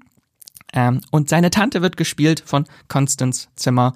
Kennt man aus äh, House of Cards, Unreal oder Entourage. Da hat mich die Serie schon. Ach, endlich wieder Constance Zimmer Content. das Ganze sind acht Folgen, äh, drei gibt's zum Start und dann geht's wöchentlich weiter bis zum 22. September. Ja, macht Amazon ja ganz gerne gerade so. Ja. Anfüttern und dann dranbleiben. Mal gucken. Ist jetzt nicht ganz oben auf der Prio-Liste. Ja, ja. So eine Serie, mal gucken, wie sich da, ob sich da was drum entwickelt, ob Leute sagen, die ist gut oder ob man sie auslassen kann. Eine Serie, die aber ganz oben auf meiner Prio-Liste ist. Ja, Kommt wahrscheinlich jetzt? wie alle anderen auch, äh, äh, Max, die große August-Serie die, die, eine von den beiden zwei großen Ja, neben Hardstopper. Und One Piece. Oh. den drei großen August. Äh, wir reden von Star Wars jetzt. Genau. Ahsoka kommt ab 23. August zu Disney Plus. Die zweite Live-Action Star Wars Serie dieses Jahr nach The Mandalorian Staffel 3. Ähm, genau, und darum geht's um den Star Wars Charakter Ahsoka Tano. Sie bekommt endlich ihre eigene äh, Live-Action Serie vielleicht nicht ganz so eigene Serie, weil im Prinzip ist es eine Fortsetzung äh, der Geschichte aus der Animationsserie Star Wars Rebels, äh, die vier Staffeln lang lief. Also sie ist ein Teil von vielen Hauptcharakteren. Ähm, und es geht grob gesagt um Anakin Skywalkers frühere Jedi-Padawan ähm, Ahsoka Tano und einige Zeit nach dem Niedergang des Imperiums untersucht sie mysteriöse Vorkommnisse und finstere Mächte, die den Frieden in der Galaxie bedrohen. Oh. Äh, genau, ohne jetzt zu konkret zu werden. Und äh, die Besetzung ist auf jeden Fall ganz spannend. Rosario Dawson spielt die Hauptrolle, die hatte sie ja schon in Kennen wir ja schon aus The, The Mandalorian. Mandalorian und Boba Fett dieser Einfolge. Ähm, genau, Natascha Liu Bordizo spielt die Mandalorianerin Sabine Wren, Mary Elizabeth Winstead spielt die Pilotin Hera Syndulla und Lars Mikkelsen spielt Bösewicht Großadmiral Thrawn. Und dann gibt es noch Iman Esfandi als Ezra Bridger, die Hauptfigur damals aus Rebels. Und damit erfahren wir endlich, fünf Jahre nach dem Ende von Rebels, äh, wird sein offenes Schicksal hoffentlich endlich geklärt. ähm, genau, und auch ein bisschen traurig, Ray Stevenson spielt in einer seiner letzten Rollen auch noch mit in der Serie als äh, Ex-Jedi, der jetzt für den Schurken Thrawn arbeitet. Genau, und kreativ wird geleit, geleitet wird das Projekt von Dave Filoni, der auch an den Star Wars Animationsserien viel mitgewirkt hat und jetzt auch an den ganzen Live-Action-Serien mit. Ich glaube, das ist ein Name, den Star Wars-Fans inzwischen kennen. Genau. Und es ist so ein ganz interessanter Zwiespalt, weil eine Ahsoka-Serie, aber in der sie nur eine von vielen ist, hm. das ist halt auch so ein Problem, was schon andere Star Wars-Serien hatten, wo die Hauptfigur auch nur ja. eine von vielen war. Aber wär's, es wäre total witzig gewesen, wenn sie es jetzt Star Wars Rebels Staffel 5 genannt hätten und dann einfach in real ja. weitergemacht hätten. Ich glaube, sowas gab es auch noch nicht.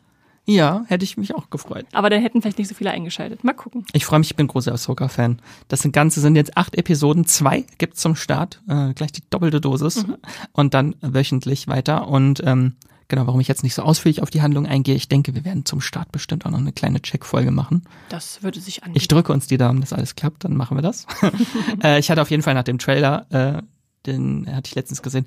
Unglaubliche Gänsehaut, weil ich habe den Trailer auf Deutsch geguckt und die Charaktere haben alle die ganzen Synchronstimmen auch aus der Rebels-Serie Das ist natürlich auf Deutsch. sehr schick. Also da hat äh, generell bei Star Wars ist es immer, wenn man es auf Deutsch guckt, nochmal so eine ganz andere nostalgische Wirkung, mhm. weil in den Projekten die ganzen Synchronstimmen immer die gleichen sind.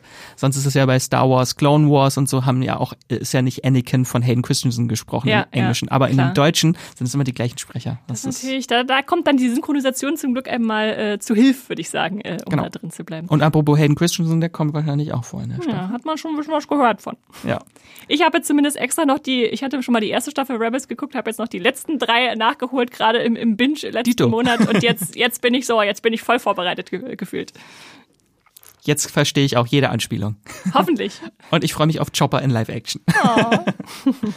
so, nächste Serie, 24. August, Esther. Ja, da kommt Wacko zu. Nach äh, wie vielen Jahrzehnten? nach, äh, lass mich kurz nachrechnen, 2018 lief die eigentlich schon in den USA bei äh, Paramount Plus. Das sind, äh, wenn ich jetzt richtig rechne, fünf Jahre. Äh, für diese sechs Episoden, die sie gebraucht haben, um zu, nach Deutschland zu kommen. Und ähm, es ist eigentlich eine Showtime-Serie. Also der Sender, der so schick, schicke Sachen wie Dexter gemacht hat, äh, hat die produziert. Äh, eine Historienserie, wenn man so will, aber mit Action-Einschlag äh, nach wahren Begebenheiten. Ähm, um, die Besonderheit daran ist, dass damals, äh, als diese verfilmten Ereignisse passiert sind, das ganze Land das als Live-Übertragung miterlebt hat, kon erleben konnte, wie da alles eskaliert ist. Und jetzt haben wir das auch in Serienform. Es geht um den Kultanführer äh, David äh, Koresh. Und wenn ich Kult sage, meine ich das nicht wie Kultserie oder Kultfilm, sondern tatsächlich eine Art äh, Sekte ist das, die er da leitet, eine Kom Kommune in Mount Carmel nahe der texanischen Stadt Wacko. Da leitet sich jetzt der Name der Serie ab. Und diese Sekte sind die Branch Davidians, ein Ableger der Siebentags-Adventisten. Und äh, ja, er behauptet, der letzte Prophet dieser Gemeinschaft zu sein und glaubt an die nahende Apokalypse, die dann auch in äh, serialer Form über ihn hereinbricht. Denn ähm, die, ja, wie gesagt, die Miniserie verfilmt diese Ereignisse des Wacko Siege oder Wacko Massacres, wie man es auch nennt, was 1993 stattfand. Da belagerten unterschiedlichste Gesetzeshüter, also FBI, ATF, äh, also alles, was so an, an äh, in den USA äh, äh, existiert, äh, 51 Tage lang dieses Gelände de, der, der Sekte und da entstand so eine Pattsituation äh, zwischen den Kultisten und den, äh, den Polizisten, äh, wo dann sehr, sehr viel schief ging. Also es kommt zu Schusswechseln, Tränengas, Feuer, äh, dramatischer Ausgang. Äh, am Ende äh, gibt's, man weiß es, äh, sieben, äh, 76 Tote. Ich sage jetzt mal nicht, auf welcher Seite und was dann so passiert. Das könnt ihr dann alles selbst rausfinden, wenn ihr diese, diese Begebenheit noch nie ge gehört habt. Und das Ganze wird geschildert aus unterschiedlichen Perspektiven von beiden Seiten, was ganz spannend ist. Also wir haben die Unterhändler, äh, den Unterhändler äh, Gary Nosner, der gespielt wird von Michael Shannon, dem man natürlich immer gern zugehen sehen kann. Also der versucht, diese Situation zu entschärfen, aber passiert natürlich noch viel anderes drumherum, was er dann nicht kontrollieren kann. Und äh, ja, da wird das immer, immer schlimmer.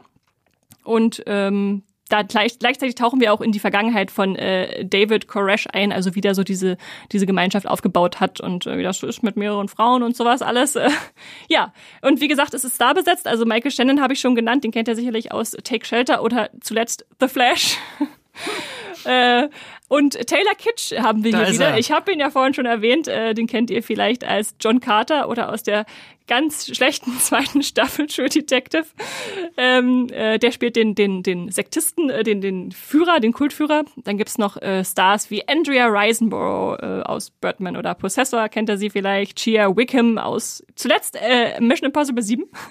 ganz frisch aus dem Kino. Äh, Paul Sparks aus House of Cards. Äh, Rory Culkin äh, aus Science, was fällt mir gerade so ein, äh, Melissa Benoit, äh, oder Benoist, ich weiß mal nicht, wie man sie ausspricht, aus, äh, also Supergirl auf jeden Fall. Äh, Julia Garner aus Ozark, äh, Vivian Lyra Blair aus der Obi-Wan-Serie, die kleine äh, Leia und äh, John Leguizamo aus Moulin Da war sie ja so. noch kleiner. Ja, Das ist ja noch viel weiter vor. Genau, also es ist echt wirklich sehr, sehr star gespickt, diese Serie von Drew und äh, John Eric Dowdle, die so vor allem Horrorfilme gemacht haben wie No Escape, Quarantine, As Above, So Below und im letzten Monat hatten wir euch da Joe Pickett vorgestellt, das haben sie auch gemacht. Ähm, genau, und die haben diese ja, Historienserie namens Wacko erschaffen und die war anscheinend in den USA zumindest erfolgreich genug, dass sie auch noch eine zweite Serie nach sich gezogen hat, nämlich Wacko The Aftermath. Und äh, die wird mit ihren fünf Folgen und auch Michael Shannon dann hoffentlich nicht ganz so lange brauchen, um nach Deutschland zu kommen. Aber jetzt haben wir ja auch Paramount Plus, jetzt ist der Weg ja viel kürzer. Aber gut, dass du das, äh, dass du die Serie vorgestellt hast. Ich habe nämlich schon seit Monaten jetzt bei mir auf Netflix auf der Merkliste diese, da gibt's auch eine Doku, eine dreiteilige über Wacko. Ah, okay. Amerikanische Apokalypse heißt die Serie. Okay. Habe ich immer noch nicht gesehen, habe ich aber ständig, sehe ich sie immer nur, wenn ich meine Merkliste durchscrolle. Ja, ja. Also das ist Vielleicht so ein, ich sie dann ja endlich mal. ein Fallbeispiel von, was man alles falsch machen kann. Genau. Und dann hast du noch eine Serie mitgebracht. Ja. Auf Netflix. Noch ein Serienfinale. Wir hatten ja schon The Blacklist Staffel 10 drin. Jetzt haben wir die dritte Staffel. Und dann könnt ihr euch schon denken, ist es bei Netflix? Das sind jetzt die kleineren Serienfinale, nachdem wir die großen ja schon Genau. im Mai hatten. Genau, genau. Am 24. August startet nämlich Ragnarok oder Ragnarok, wie die im äh, Original anscheinend heißt. Großer Unterschied. Äh, die norwegische Netflix-Fantasy-Antwort auf das Marvel-Universum. Wer weiß, ich habe damals tatsächlich nur die erste Folge geguckt, aber äh, wir wollten es euch nicht in vorenthalten, dass die Serie jetzt auch zu Ende geht. Äh, Staffel 1 kam damals 2020, Staffel 2 2021 und die dritte endet jetzt 23 ähm, mit nochmal sechs Folgen. Ähm, Es ist, vielleicht kurz zusammengefasst, einfach eine Neuauslegung der nordischen Mythologie. Also wir befinden uns in der Kleinstadt äh, Edda, wo äh, Klimaschäden schon sichtbar werden und da zieht die Familie Seier hin, ähm, zu an, unter anderem mit dem Teenager Magne. Äh, und der entdeckt, dass er zufälligerweise die Reinkarnation des Donnergottes Thor ist, äh, wenn ich das richtig Vielleicht oder habe. vielleicht auch nicht. Vielleicht auch nicht. Und sein Bruder Lauritz ist vielleicht eine neue Loki-Form. Äh, mal gucken. Ja, genau. Und da gibt's halt diese Familie, die da hinzieht. Und gleichzeitig wohnt schon eine andere Familie da, die U-Tools, äh, die Familie, verschiedenste schmutzige Fabriken äh, besitzen. Und die sind in Wahrheit vielleicht alles ja unter, wie wie so ein Anhalt, ein Anwalt, der sagt, ah, unter, unter Vorbehalt, äh, sind übernatürliche Wesen, Riesen, die Jötun äh, und haben auch Kinder und dann wird er zwischendurch mal quer verliebt und äh, mal gucken, was da so passiert. Und ja, weil wir, wie ihr vielleicht schon hört, nicht so viel Ahnung von Ragnarök haben, weil ich zumindest habe die Serie dann nicht weitergeguckt, habe ich aber ein paar Stimmen von Moviepilot mitgebracht, die euch das vielleicht etwas schmackhaft machen können. Und zwar schreibt Filmfan30. Mein erster Gedanke war Percy Jackson, aber das stimmt nicht, denn die Serie macht vieles richtig, was Jackson so richtig falsch machte. Da haben wir nämlich ein authentisches Setting und keinen amerikanischen Streifen. Und dann schreibt Thierry noch auf Moviepilot. Ragnarök muss man einfach mögen. Dieser Mix aus nordischer Mythologie mit Teenie-Leben in einer beeindruckenden Landschaft Norwegens ist schon sehr gelungen. Die Idee, was wäre, wenn es heute Götter und Antigötter geben würde, mit dem Problem der Umweltverschmutzung und sonstigen Problemen der Menschen heute zu vergleichen, ist schon genial. Auch wenn mir das Ende der zweiten Staffel doch nicht ganz so gut gefallen hat, ist es schon eine tolle Serie. Vielleicht reißt ja die dritte Staffel das jetzt raus, lieber Thierry. Ähm, wir werden es vielleicht herausfinden, wenn Leute darüber schreiben. Ich glaube, ich werde es mir nicht angucken. Max, wie sieht's bei dir aus? Ist das was, was ich bei dir? Die erste damals geguckt. Die erste Staffel immerhin. Ja. Okay.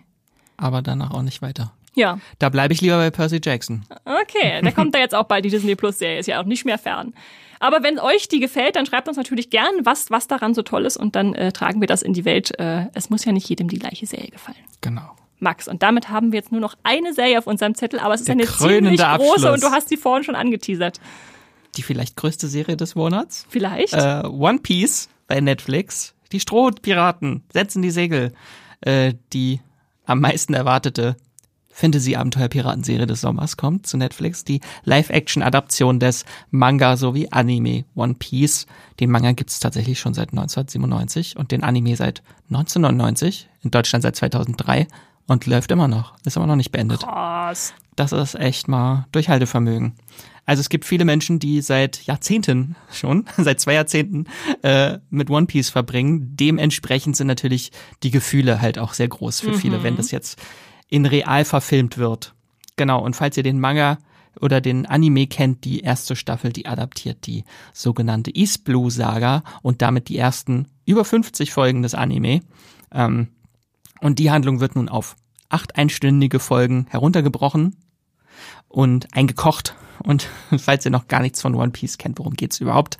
In One Piece äh, geht es um einen Jungen namens Ruffy, der eines Tages der König der Piraten werden will und dafür das legendäre One Piece, den Schatz des legendären Piraten Gold Roger finden will. Ähm, er selbst verfügt seit seiner Kindheit über polymorphe Kräfte, ähm, weil er eine sogenannte Teufelsfrucht gegessen hat. Das sind die Gummiarme, ne, die er Genau, rumschwingt. Okay. genau. Das, was eigentlich Miss Marvel hätte können sollen in der Serie. ähm, genau. Aber um ein Pirat zu werden, braucht man natürlich eine Crew und ein Piratenschiff. Und äh, nach und nach trifft Ruffy nun auf neue Menschen, die sich ihm anschließen. Da wären zum Beispiel Nami, Zorro, äh, Lysop und Sanji und im Laufe der Geschichte stellen sich den Strohpiraten unterschiedlichste Piratengegner in den Weg mit Namen wie Buggy der Clown, Captain Black, Don Creek, Mihawk Falkenauge oder Arlong und seine Fischmenschenpiraten, ähm, sowie auch ein paar Widersacher von der Marine, die ja bekanntlich Piraten bekämpfen.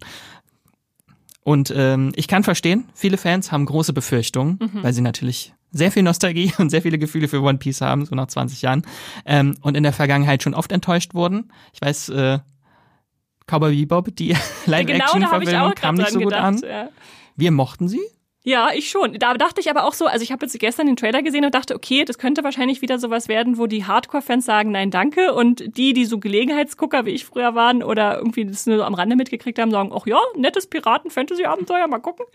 Aber hier ist zumindest schon mal ein gutes Zeichen. Der Schöpfer des ganzen Ichiro Oda, der hat dem Ganzen seinen Segen gegeben und ist sehr stark involviert in das Projekt. Ähm, und man sieht auch immer in sozialen Medien, der Ta Cast, der teilt so viel Liebe für One Piece. Das sind so super Fans. Und äh, da hatte jetzt auch, nachdem der Trailer veröffentlicht wurde, äh, Ichiro Oda einen offenen Brief veröffentlicht. Und da kann ich ja gerne mal zitieren. Das fand ich nämlich ganz witzig. Nach dem Start werden mich sicher einige Leute darauf hinweisen, dass diese Figur fehlt, jene Szene ausgelassen wurde oder ein gewisses Detail im Manga einfach ganz anders war. Aber ich bin mir ganz sicher, es ist nur gut gemeint. Daher habe ich mir vorgenommen, mich auch über diese Kommentare zu freuen. LOL. das LOL ist wichtig. Äh, inzwischen sind mir das Produktionsteam und die Besetzung so ans Herz gewachsen, dass ich es kaum erwarten kann, bis sie endlich die Beachtung aus aller Welt erhalten, die sie so verdient haben. Und falls sich Leute an irgendetwas stören sollten, dann nehme ich die Beschwerden gerne an ihrer Stelle entgegen. Das fand ich süß, Ja. den Kommentar. Aber das ist natürlich auch schon so ein bisschen mit Auge schielend auf, da wird nicht nur Positives zurückkommen und er nimmt das auf sich. Mal gucken. Ja, es ist ja schon klar, dass du Natürlich, Ah, wird 50 nie- Folgen kannst du nicht eins Du zu eins. kannst, du kannst niemanden hier völlig befriedigen, das ist klar. Und es sieht schon alles ziemlich campy und schräg aus und überdreht, wenn man sich den Trailer anguckt. Aber genau das macht One Piece halt auch Da aus. läuft ein Mann mit Schwertfischnase oder sowas rum. Ich Das weiß nicht, Arlong, was genau. Okay, okay. Äh, ja, sah auf jeden Fall abgedreht aus und ich hatte danach tatsächlich nach dem Trailer wieder Lust. Ich dachte, ach ja, also ein bisschen Piratenabenteuer habe ich schon lange nicht gesehen seit Our Flag Means Death. Ja. Und ich finde es halt auch cool, dass sie halt auch relativ wenig auf CGI setzen. Natürlich gibt's viel CGI in der Serie, aber halt äh, die Schiffe haben sie echt gebaut, die Maskeneffekte, wie du schon sagst, die Schwertfischen, da haben die Masken, äh, die Leute halt auch Masken und äh, äh, viel an und Ist übrigens keine Schwertfischnase. Ich, mir fällt nur gerade der richtige Fisch nicht ein. Wenn die wieder Zacken an der Seite haben. ja, ja, ich weiß, ich was ich du bin meinst. leider keine Marinebiologin. Und für Netflix ist es natürlich ein Mammutprojekt. Ich habe gelesen, es sollen 18 Millionen Dollar Budget pro Folge gewesen sein. Mhm. Das ist schon ziemlich viel. Also es muss, die Serie muss auch ein großer Erfolg werden, damit mhm. es eine zweite Staffel gibt. Schauen wir mal. Ist noch nicht ganz in Stranger Things Sphären, aber schon.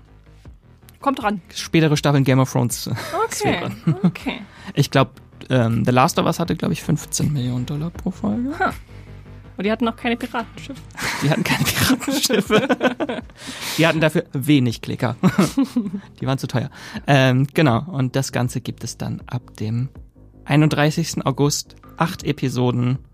Und ich werde die Serie auf jeden Fall zweimal gucken müssen, weil da ist es genau das gleiche wie mit Ahsoka, ähm, mit den Synchronstimmen. Ähm, die haben im Deutschen die äh, sehr bekannten natürlich äh, Anime-SynchronsprecherInnen auch gewonnen für die Live-Action-Version. Ah, schön. Das heißt. Es ist eine schöne, schöne äh, Sache, die man machen kann in Deutschland, ja. Obwohl ich dann nicht weiß, ob dann die Grenze so ein bisschen verschwimmt und die Leute das noch mehr miteinander vergleichen, mm. wenn es auch die gleichen Stimmen sind. Wir werden es rausfinden. Auf jeden Fall mehr Nostalgie. Ja. Und die, dass sie sich wirklich bis zum letzten Augusttag Zeit lassen. Da muss man jetzt noch mal warten, nachdem ihr diesen Podcast hört. Über einen Monat. Da kommt ja der nächste schon. die nächste Monatsvorschau wahrscheinlich. Können wir, können wir noch nicht rückblickend sagen, auch im One Piece war ja die beste Serie im äh, August. Äh, das wissen wir da noch nicht. Oder nur Max und darf nicht sagen. Wie immer. äh, schauen wir mal. Genau, damit sind wir durch mit unseren 20 Serien-Highlights im August. In den Show Notes findet ihr auch noch mal alle Titel mit Startdaten und jeweiligen Streamingdienst äh, als Liste. Ich hoffe, für euch ist da der ein oder andere spannende Titel jetzt dabei, den ihr auf die Merkliste gesetzt habt, der nicht nur One Piece ist und Ahsoka. und ähm, wenn ihr auch eine tolle Serie entdeckt habt, über die wir vielleicht auch noch nicht im äh, Streamgestöber gesprochen haben, dann schickt uns natürlich auch gerne eure Tipps, gerne per Mail oder auch wenn ihr Feedback, Fragen oder Themenwünsche habt, schreibt uns eine Mail an podcast.moviepilot.de. Oder ihr könnt uns auch kontaktieren auf Twitter unter streamgestoeber oder moviepilot oder auf Instagram unter moviepilot. Ihr findet uns. Und Esther, wo findet man dich? Mich auch bei Insta und Twitter als straw-star oder als Esther Stroh bei Moviepilot. Irgendwas, worüber du jetzt gerade schreibst? Worüber schreibe ich Demnächst viel über Good Omens vielleicht. Ja, durchaus möglich. Das war tatsächlich der letzte Artikel, den ich geschrieben habe. Eine Startankündigung, dass ihr euch das angucken solltet. Schaut das mal, genau. äh, mich findet ihr auch bei Twitter, Instagram und Moviepilot unter Wiesel Max. Und da kommen jetzt noch ein paar Artikel zum The Witcher Finale. Das steht jetzt an die Woche auf jeden Der Fall. Der große, schmerzvolle Abschied von Henry Cavill. Ha, genau. Und jetzt äh, sage ich damit, habt einen schönen Tag mhm. und streamt was Schönes. Tschüss.